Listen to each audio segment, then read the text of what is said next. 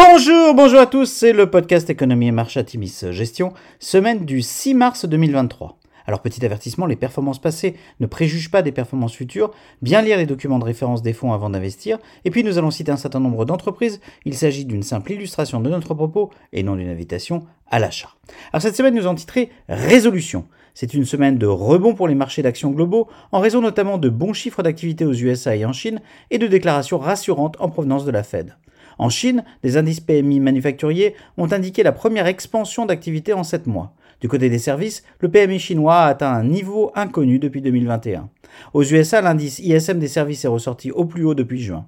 Raphaël Bostic, président de la Fed d'Atlanta, a par ailleurs déclaré jeudi privilégier des hausses lentes et régulières des taux, directeur de la Fed, avant une pause à l'été. Les inquiétudes quant à l'inflation ont continué de mettre la pression sur les marchés de taux. Le 10 ans US a franchi de nouveau les 4% pour la première fois depuis novembre avant de se replier nettement vendredi. Le 2 ans US a atteint les 4,94% jeudi, au plus haut depuis 2007.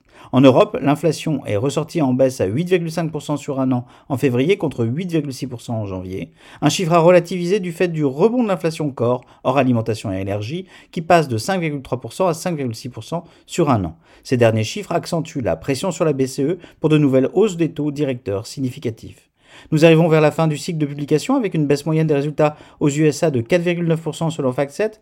Le secteur de l'énergie s'est à nouveau distingué avec des résultats en hausse de 57%. Après deux semaines de baisse, le prix du baril de pétrole a fortement rebondi cette semaine, porté notamment par les bons chiffres de l'économie chinoise. Le WTI gagne ainsi 4,6% sur la semaine et flirte dorénavant avec les 80 dollars le baril. Sur la semaine, belle semaine, le CAC 40 rebondit de 2,2%, le SP500 progresse de 1,9% et le Nasdaq gagne 2,6%. Alors du côté des sociétés, eh bien, les dernières salles de publication de résultats d'entreprise sont à nouveau globalement bien orientées pour les valeurs de nos fonds. Aux USA, publication au-dessus des attentes pour Broadcom, Salesforce, Snowflake, Zscaler, résultats en ligne pour Loves et Costco, avec des rentabilités au-dessus des, rentabilités au-dessus des attentes, mais des chiffres d'affaires légèrement en dessous des attentes. Ces deux acteurs confirment une certaine prudence quant à la vigueur de la consommation pour les prochains mois.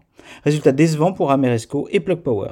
En Europe, publication au-dessus des attentes pour Alcon, Neoen, publication légèrement décevante pour Eurofins. Alors à venir, Jérôme Powell, président de la Fed, s'exprimera mardi et mercredi devant les commissions du Sénat américain. Les chiffres de l'emploi américain seront surtout particulièrement suivis vendredi, après le rebond surprise de janvier et à quelques jours de la réunion de la Fed du 21 juin. Nous surveillerons avec attention l'évolution des marchés de taux, notamment dans le cadre de la gestion du fonds Atimis Patrimoine, avec une vision positive compte tenu du positionnement équilibré choisi pour le fonds en ce début d'année. Le repli des marchés globaux de mi-février n'a pas remis en question nos convictions de long terme dans nos fonds investis en actions, les thématiques choisies ayant été largement confirmées dans leur pertinence par les dernières publications d'entreprise. Nous avons accompagné la nette surperformance de l'Europe avec des positions accrues sur l'Europe dans nos fonds globaux et un impact favorable pour les fonds Atimis Industrie 4.0 et Atimis Millennial notamment, et de bons résultats sur le fonds Atimis Trendsetters Europe.